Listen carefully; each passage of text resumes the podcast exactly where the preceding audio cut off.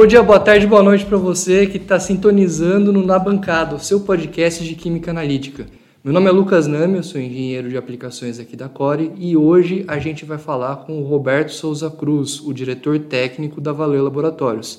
Lembrando que esse já é o nosso segundo episódio, tá? Se você não viu o primeiro, sintoniza lá também, dá uma olhada no nosso outro podcast, né? Ou ouve o nosso podcast e acompanhe a gente aí nas redes sociais e nos próximos episódios. E aí, Roberto, tudo bem? Tudo bem, Lucas. E você? Tudo certo também. Hoje, então, então tá a gente bom. vai falar de PDA, detectores PDA, é isso? Não, bom. eu acho que é uma boa, apesar de que é uma é algo até que um pouco complicado para se explicar só pelo áudio, né? Não tendo nenhum tipo de slide. Mas eu acho que é, o que a gente pode fazer aqui é dar uma explicação, né, do que como funciona um detector PDA ou DAD, né, que são detectores iguais, né, só a nomenclatura. Algumas empresas utilizam o DAD, outras PDA, mas são é o mesmo equipamento, né, Photo Diode Array Detector ou Diode Array Detector, mas é a mesma coisa. É, é, é interessante porque eu vejo hoje em dia existe muitos detectores, né, muitos cromatógrafos líquidos que estão acoplados, né, estão e têm instalados neles o detector PDA. O detector PDA é um, é um detector muito com uma característica e, e muito útil, né, no desenvolvimento de métodos, né, principalmente quando se trata da seletividade. É, tenho a impressão de que para que a gente possa falar sobre o detector PDA, a gente precisa começar com uma base rápida, né? É, do que é a espectroscopia de ultravioleta. Isso, começar bem. Acho que a gente vale muito a pena a gente falar um pouquinho sobre as fontes de luz, a, a célula de fluxo, como que ela tem que estar. Tá. Eu acho que é importante a gente fazer essa introduçãozinha assim. É, então, então vamos lá. Como base, vamos utilizar um né, de entendimento, vamos usar um, um espectrofotômetro, né? De bancada, aquele que nós usamos a cubeta, né? E mas antes disso, vamos falar sobre uma coisa bem rápida: energia eletromagnética. Certo. Né? Isso aí é bastante interessante que a gente tenha essas informações, até porque é, tudo acontece a partir de energia eletromagnética. Aí a energia eletromagnética uh, ela é composta por diversas, por diferentes energias, né?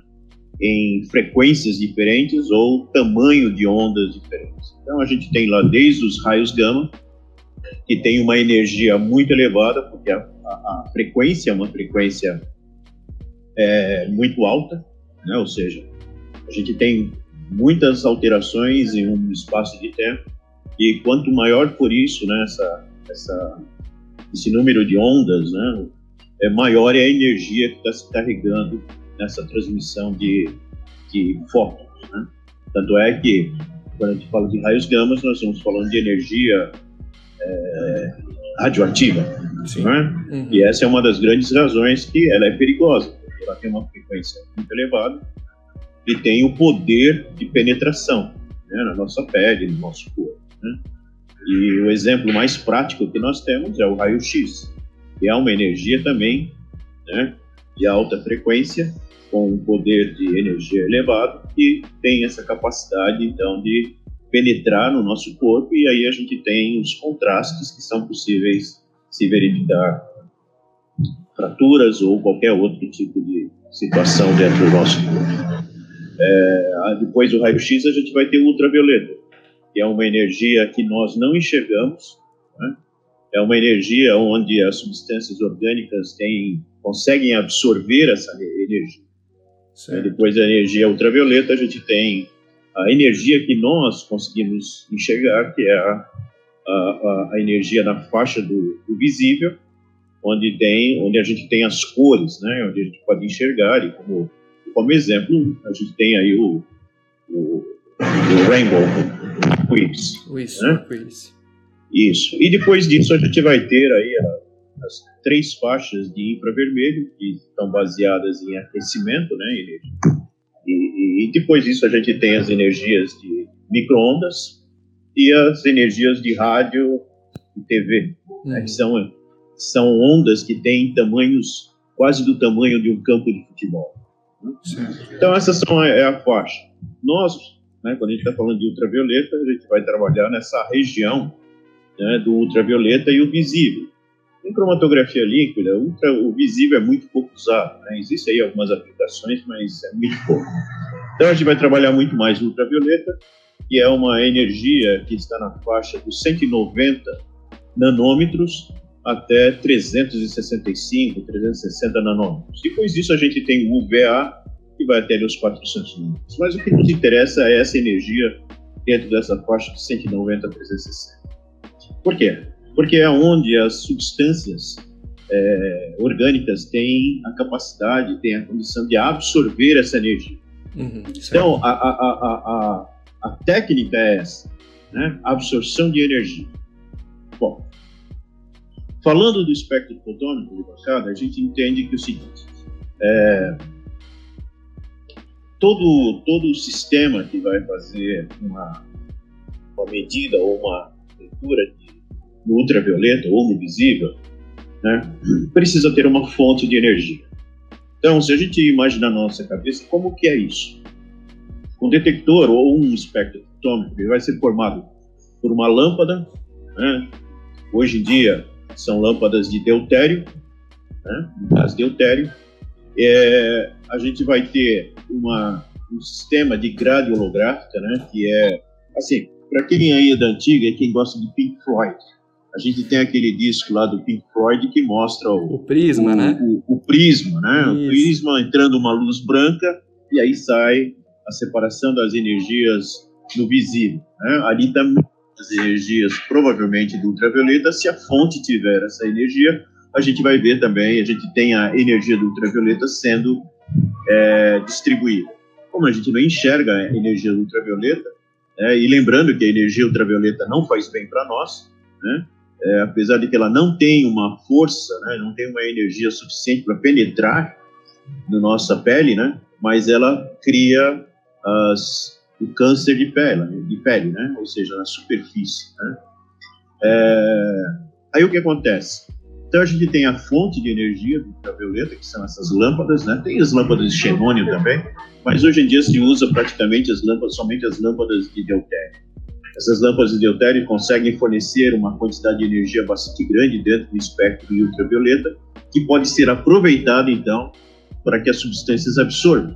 Porque a gente precisa ter uma quantidade grande de energia para que haja a absorção pelas substâncias dessa energia, gerando uma informação proporcional ao quanto essas substâncias absorvem. Bom, então, no espectro fotômetro, nós vamos ter uma lâmpada e, e, em substituição desse, desse prisma né, que nós mencionamos aí, é, se utiliza hoje as grades que são chamadas de holográficas. Né? Então, essas grades holográficas são, são dispositivos, são é, sistemas pequenos que têm talvez aí uns 3, 2 centímetros por 2 centímetros. Então, é uma peça muito pequena. E considerando que é, a cada milímetro dessa, dessa peça, a cada milímetro dela na área onde a luz, a energia está batendo, em cada milímetro dela nós temos aproximadamente 1.200, 1.200 linhas, que representariam 1.200 prismas. Ok? Por quê? Porque nós precisamos ter uma resolução muito elevada quando nós determinamos, por exemplo, que queremos fazer uma leitura no detector ou, na, ou no, no espectrofotômetro, por exemplo, de 235 nanômetros. Né? Então, a holográfica ela tem que ter a condição de pegar essa, essa quantidade de energia que vem da lâmpada e nos dar uma única energia monocromática naquele comprimento de onda, de 230 a alguma coisa. Né? Então, a resolução dessas, dessas é, grades holográficas tem, bastante, tem que ser bastante grande. Por isso que a gente tem a cada linha né, a gente tem essas 1.200 linhas, que faz com que a resolução seja muito grande quando nós determinamos qual comprimento de onda queremos usar, ok? Então, novamente, a, a lâmpada emite toda essa, essa quantidade de energia no espectro em cima dessa grade holográfica e nós determinamos, quero somente esse comprimento de onda e essa grade holográfica determina, então, essa, esse feixe de energia monocromático de comprimento que nós queremos, e ela, então, esse feixe é direcionado, é lógico que eu estou fazendo um resumo, existe uma série de outros componentes óticos, né? E, mas essa energia, ela é direcionada direto para aquela cubeta onde a gente tem a amostra. Tem Entendeu? uma fenda também, né, Roberto, que, você, que ela vai Exatamente. para escolher essa faixa mais ou menos, né, dessa difração. Essa questão da fenda é, é uma coisa que às vezes as pessoas se, se confundem, né? Uhum. A fenda nada mais é do que, imagine o seguinte, imagine uma cerca. Certo. Na, no, seu, no seu jardim, naquela casa maravilhosa, você tem aquela cerca com aquelas tábuas pequenas, né? Uhum. Então você cria aquela cerca cheia de tabuazinhas. Aí quando se você olhar durante o dia, o sol, né, de manhã cedo, o sol batendo naquela, naquela, naquela grade ou naquela, naquela cerca, você vai ver que no chão a gente vai ver a sombra das, das, das dessas tábuas pequenas, né, e uma parte que passa luz. Isso é a fenda. Quanto menor for, quanto menor for a distância entre essas duas tábuas, menor vai ser o peixe. A gente vai ver um peixe menor de energia. E quanto mais distante elas estão, a gente vai ter uma, uma energia, uma quantidade de energia maior se aproximando, chegando na célula. Qual é a diferença disso? Quando nós estamos fazendo só uma leitura, né? Vamos voltar a fita um pouco. Vamos no lá. espectrofotômetro, nós temos dois tipos de, de utilidade para ele. Nós vamos fazer leitura de absorvância ou nós vamos fazer varredura. Ok? Certo. Então vamos se fixar na questão da leitura. Eu quero saber quanto está absorvendo a minha amostra, a amostra que está sendo analisada. Nesse caso, nós queremos a maior quantidade de energia que, se, que, atinja a amostra que está, no, que está dentro daquele, daquela cubeta. Para isso, nós usamos uma fenda maior. Certo. Então, para quê? Para que quanto mais energia chega, maior vai ser a, quantidade de energia absorvida, dependendo né, da, da, da lei de Beer, onde a gente tem que a absorvância é igual a, a, a absortividade molar da amostra vezes o caminho óptico da célula vezes a concentração. Isso é um produto. Então, substâncias têm absortividade molar diferentes. Então, é, quanto mais energia a gente colocar, se tem uma substância que tem uma absortividade menor, a chance da gente ter uma detecção é maior. Então, quando a gente abre a, a fenda, a gente acaba tendo mais energia chegando. Mais para frente, talvez, é a hora que a gente entrar aqui na questão da. que vai ser em breve, né? A gente vai falar sobre. Legal, bacana. Sobre varredura, aí a gente fala sobre uh, quando a gente tem a fenda menor. Okay? Bom, então, essa é a estrutura, ou seja, a gente tem uma lâmpada, tem a grade holográfica e tem a cubeta, ok? É... Agora, isso é para fazer leitura que nós Imagina o seguinte, que espectroscopia de ultravioleta, essa região do ultravioleta não é uma região onde a gente pode dizer que ela seja usada para identificar uma substância. Energia ultravioleta não é usada para isso, ela não tem essa, essa característica de poder determinar a identidade de uma determinada substância. Por quê? Porque quando uma substância ela é atingida por uma, um feixe de energia ultravioleta, 254 nanômetros, por exemplo, ela vai fazer com que os elétrons daquela substância elas se modifiquem, mudem de é, Estado de excitação? Exatamente, do seu estado. Isso. Quando essa energia é retirada, elas voltam para o seu estado é, passivo. Né? Isso. Qualquer substância poderia ter esse mesmo movimento de energia. Uhum. Né?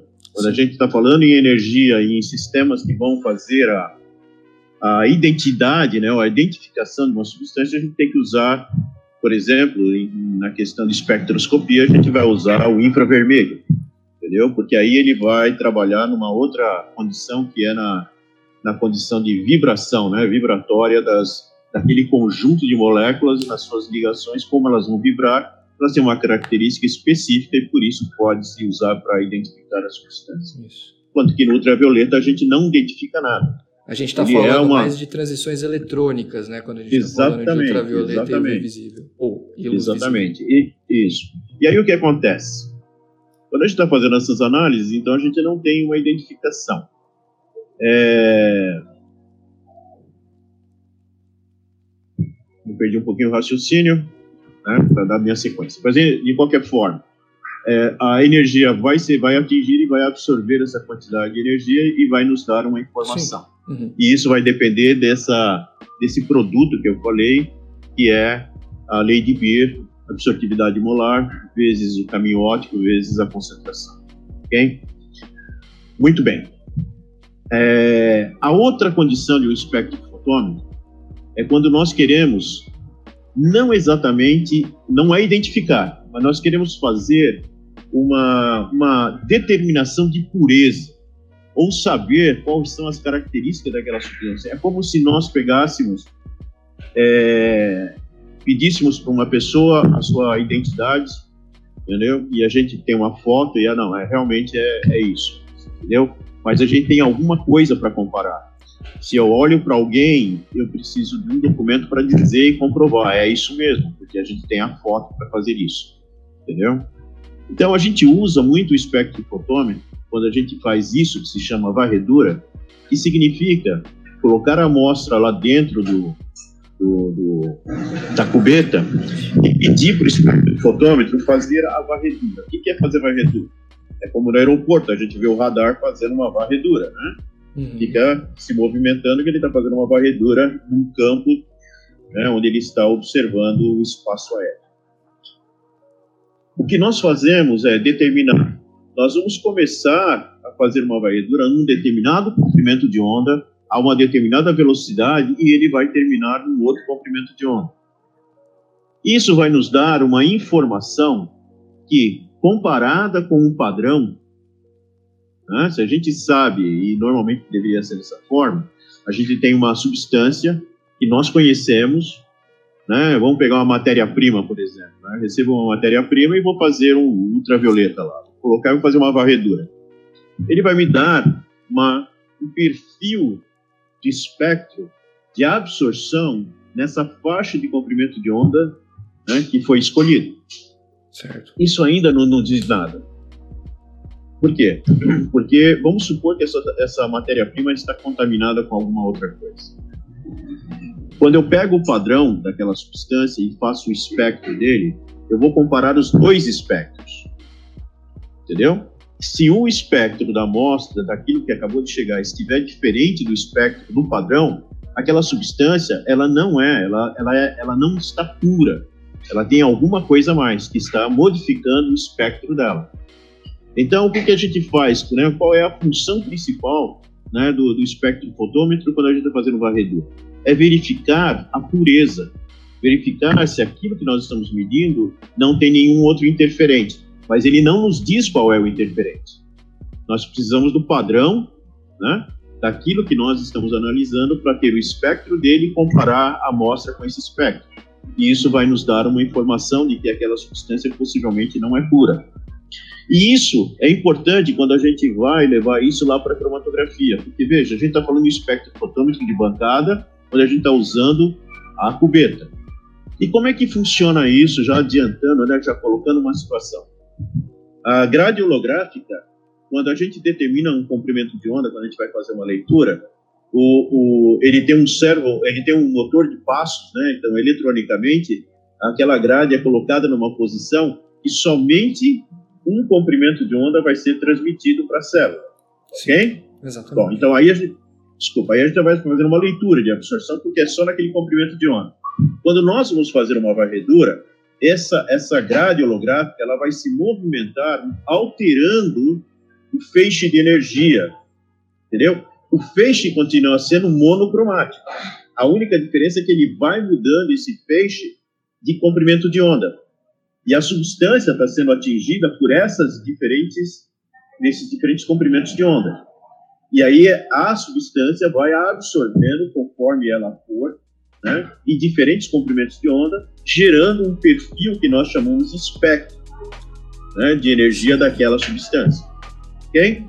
Mas certo. o importante lembrar é que assim é a grade holográfica que está se movimentando para gerar um comprimento de onda diferente sobre a amostra, na célula, né, na cubeta. Ok? Então é assim que um espectrofotômetro funciona. E qual é a utilidade quando a gente faz a varredura?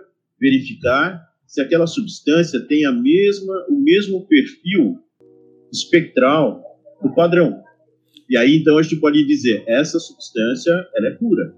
Ou seja, é um tipo de técnica que você pode usar desde análises quantitativas até qualitativas, né? Seja ela para fazer essa, esse acompanhamento da sua concentração, segundo a equação da lei de Beer, ou para você ver o perfil espectral.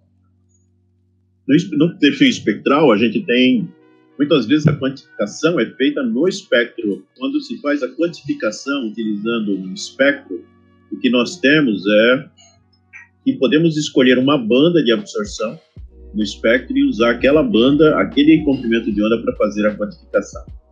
Ok? É, bom, então isso é como funciona o espectro fotônico. Né? Por que eu estou falando do espectro fotônico da bancada? Porque aquele mesmo detector UV-Vis que está lá no HPLC, ele também é um espectro fotônico de ultravioleta.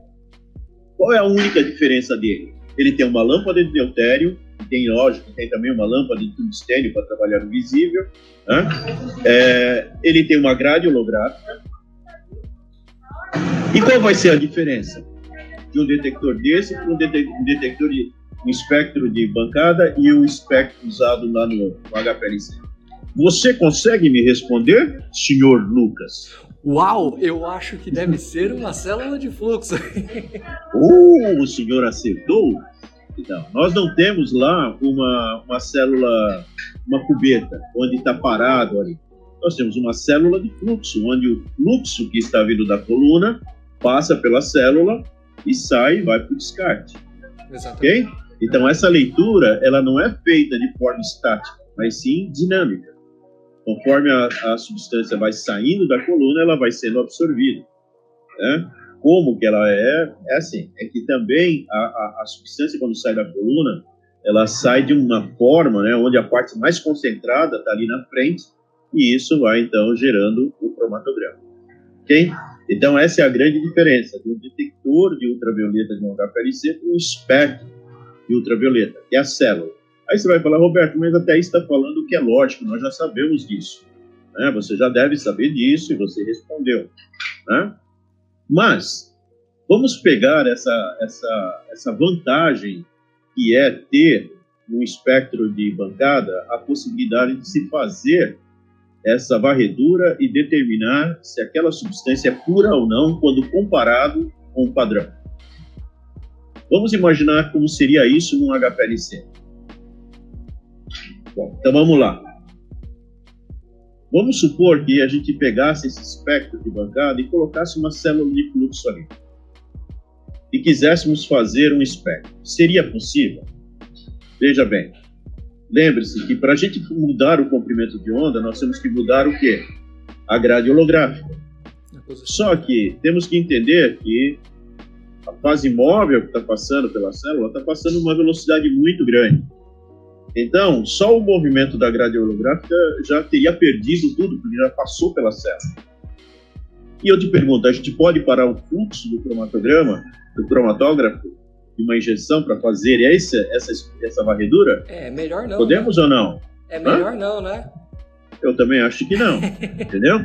Então, não daria para fazer um sistema desse. Havia alguns sistemas no passado, né? A TSP, que hoje é termo, tinha um sistema que tinha uma velocidade muito grande, movimentava a grade holográfica numa velocidade absurdamente grande, né? mas isso tirava, trazia muito ruído, diminuía muito a sensibilidade. Esse negócio não funcionou muito bem.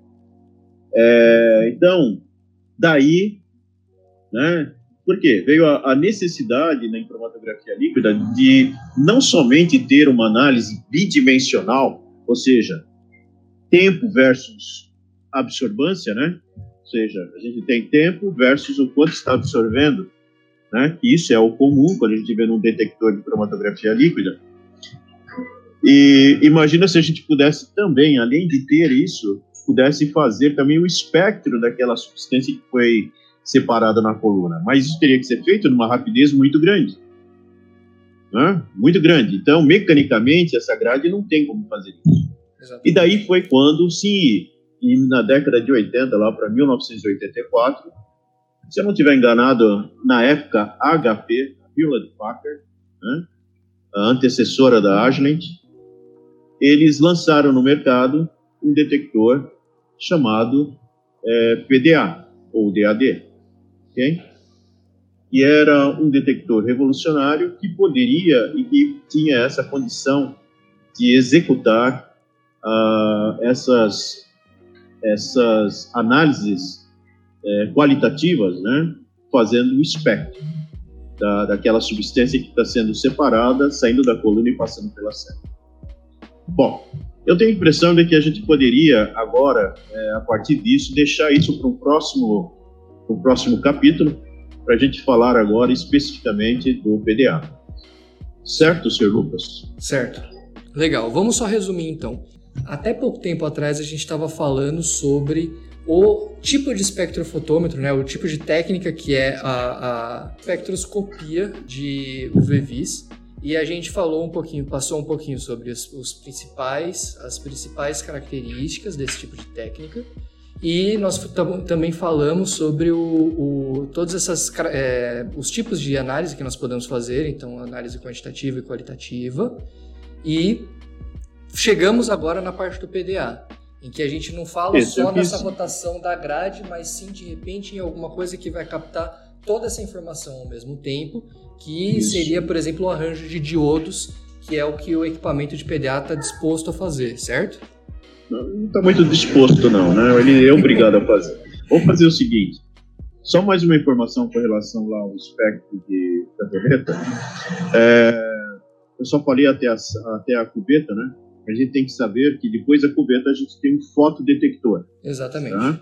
Que é um fotodiodo, que é um componente eletrônico, que ele é ótico e dependendo da intensidade de energia que atinge ele, ele gera uma energia, uma tensão proporcional a essa quantidade de energia que atinge ele. Entendeu? Então, esse fotodiodo é um componente eletrônico é, óptico, entendeu? Que ele recebendo essa energia, ele gera uma outra energia, uma, uma tensão elétrica que é proporcional à energia que, ele, que o atingiu. Certo. Vindo da célula, ok? Então, é, esse é o princípio básico de um espectrofotômetro de bancada, né, para fazer quando se usa lá as cubetas. Okay? É, num detector convencional, né, o VVIS com HPLC, a gente tem a mesma estrutura, também com fotodiodo, né, normalmente um fotodiodo para amostra e um fotodiodo para referência né, de detecção. E a única diferença é que no HPLC esse detector vai ter uma célula de fluxo né, dinâmica, enquanto que no espectrofotômetro a gente usa cubeta. Ok? Bom, é, e, quando a gente fala só do fazer PDA... um adendo, Roberto. É inclusive por isso que quando a gente vê o eixo Y, quando a gente está fazendo uma análise com PDA, a gente vê o micro AU ou miri é, hum. não é? Por causa dessa voltagem que o, o diodo está recebendo certo? Exato. Ou a, ou a corrente é, elétrica que esse é só, é, Na verdade, isso aí é só uma. É só como a gente determina lá como vai ser o eixo Y, né? Isso. Normalmente a gente vê isso em milivolts, né? Isso. Mas outros sistemas faz em microvolts, mas isso é. É uma medição, isso, na, verdade, na verdade, uma resposta do diodo, né? É do diodo. Isso. Basicamente isso, né? Ou seja, a gente tem uma leitura, temos uma, uma um princípio óptico, né?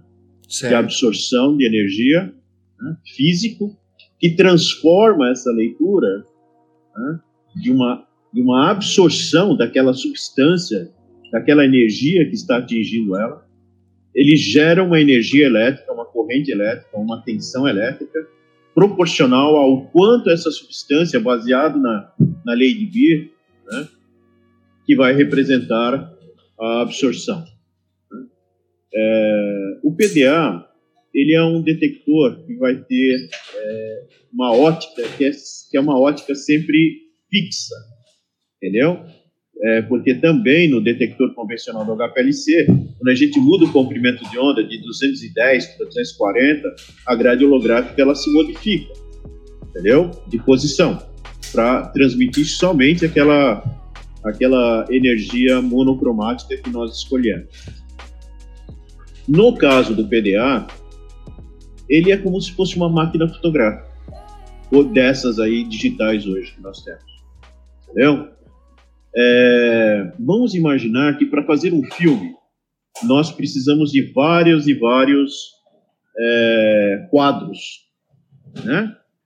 Então, o PDA é um equipamento que ele consegue tirar, vamos assim, milhares de fotos da fase móvel do que está acontecendo dentro da célula. Uhum, certo. E depois ele monta um cenário, ele monta um filme daquilo. Então o que acontece? Tá a amostra, a fase móvel está passando, ele está batendo foto. e está guardando aquilo e vai montando isso, que é o cromatograma, agora não só em, em, em bidimensional, mas agora numa informação tridimensional, que é tanto a energia de absorção no eixo X, melhor, desculpa, no eixo Y, o tempo no, no, no, no eixo é, Y e o outro eixo, o que é o Z, agora do comprimento de onda. Exatamente. Então, com isso, a gente consegue fazer né, de forma muito rápida, sem ter que parar o fluxo, a gente consegue recolher informações em três dimensões que podem ser analisadas depois. Nós podemos verificar, re, é, remover desses espectros qualquer cromatograma em qualquer comprimento de onda dentro da faixa que foi coletada. Nós podemos analisar os isogramas, né? É, as informações que o PDA fornece, ele tem, um, ele tem uma informação tridimensional que a gente pode girar, a gente pode ver aonde está a maior absorção né, da, da, daquela substância no comprimento de onda. E a gente tem um gráfico que é um gráfico que é, é uma mancha, né? Que a gente chama de isograma, que é a terceira dimensão, na verdade. Quando a gente olha aquela mancha, aquelas cores, né, que, que ele tem, é dividido por cores, o ápice é onde está a maior energia. É como se a gente estivesse olhando um cone de cima para baixo. Entendeu? Mas quando você põe ele de lado, você vai ver que ele é. Você consegue ver ele de forma bidimensional. Certo. Entendeu? Então, é, o, que, o que a gente consegue ver?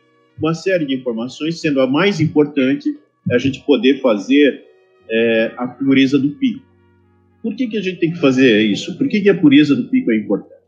Porque em cromatografia, a gente nunca, tá, nunca tem a certeza de que não tenha nada que esteja eluindo ou coeluindo com aquela substância de interesse. E como é que a gente pode fazer isso? Como é que a gente pode se certificar? Se você tem um pico, né, que é um triângulo, se você fizer um, um espectro no início do pico, um espectro no centro do pico e um espectro no final do pico, se esse pico, né, se essa substância, se esse pico que representa aquela substância, ele é puro, está puro, nada coeluiu, os três espectros serão iguais. Exatamente. Certo? certo e aí, então, quando eles são calculados, eles deveriam estar dando aí uma informação de um, que seria a pureza máxima. Se existe alguma coisa diferente, está coeluindo, pode ser então que um desses, normalmente não é no centro, isso vai estar no início, mas, mas às vezes está para o final. O, o espectro é diferente. Esses espectros são normalizados e são comparados. Se há alguma coisa, ele vai dar um valor baixo de, pureza, de comparação, né? Isso, de, pureza. Okay? Essa é a função. Legal. Agora, existe uma série de dificuldades de como fazer isso, entendeu? Que a gente pode falar um pouco mais A gente frente. fala disso então no próximo episódio. Exatamente. Aí eu vou falar um pouco mais sobre como que é essa ótica também do, do, do, do PDA. É, eu acho Bom, que a gente, a gente pode deixar um para o próximo episódio não só isso de, desses, dessas dificuldades de análise, mas até de repente situações, problemas que são enfrentadas, métodos isso. de resolução, é, métodos de utilização de maneira geral do equipamento. Eu acho que a gente pode ter uma conversa bem legal também, bem proveitosa sobre esse tema em específico. Certo. É isso então? Feito, rapaz. Beleza, Roberto. Muito obrigado. Muito obrigado, obrigado para você. que assistiu a gente. E, bom, aguardem aí a parte 2 do, do PDA, né, Roberto? É isso aí, bicho. É isso aí. Valeu. Bora. Valeu, gente. Até lá. Tchau, tchau. Tchau, um abraço. Tchau, Lucas. Obrigado. Roberto.